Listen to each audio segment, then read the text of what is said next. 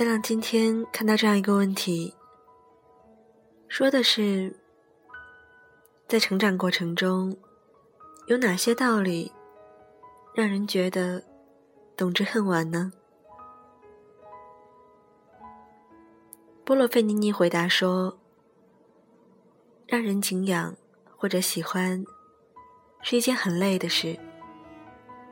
如果你不能保持优秀，是很难有人持续喜欢的，因为他们总会说：‘哦，也不过如此而已。’所以，你要做出持续的发力，给人持续的惊喜。真的天真是一件很傻、很快乐的事，这和知世故而不世故是不同的。后者。从某种意义上讲是悲哀的，就像当你发觉岁月教会你一切都有迹可循的时候，你已经变得小心翼翼了。有些事情再也不能那样畅快淋漓了。很多时候，别人羡慕的侃侃而谈，其实都来源于曾经傻瓜的时光。吃一堑长一智，能懂得这么多。想必也吃过不少的亏吧。谈吐自如的背后，往往都是难以言说的伤感。别看对方油腔滑调的开着玩笑，幽默感都是建立在强大的文化内涵，而且能够成功组织语言。脸皮厚，能装逼，能控制住场面，以及不俗的品味。我们开自己玩笑的时候，其实并不是说明我们傻，也不是对自我的作践。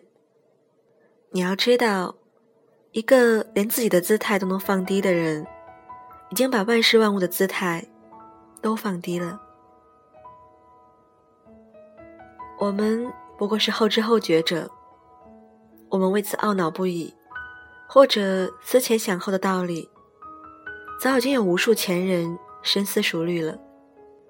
我们每悟出一个道理，就急着脱口而出。其实，真正聪明的人，早就已经默默的去实践了。大智若愚也。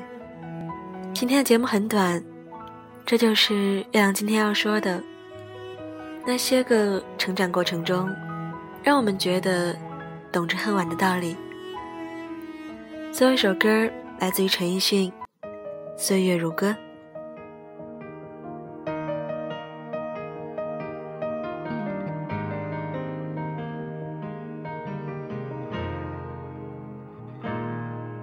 爱上了看见你如何不懂谦卑，去讲心中理想，不会俗气，犹如看得见晨曦，才能欢天喜地抱着你。我每次回来多少惊喜，也许一生太短，陪着你，情感有若行李，仍然沉重待我整理。似预期，但要走总要飞，道别不可再等你。不管有没有机，给我体贴入微，但你手如明日便要远离，愿你可以留下共我曾世事再没完美，可愿在岁月如歌中找你？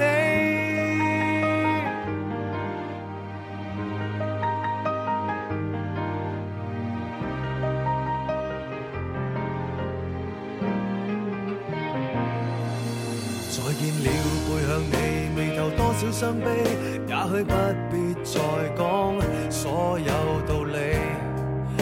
时放松我自己，才能花天酒地抱着你。我说过如何一起高飞，这天只想带走还是你，如重温往日游记，但会否疲倦了嬉戏？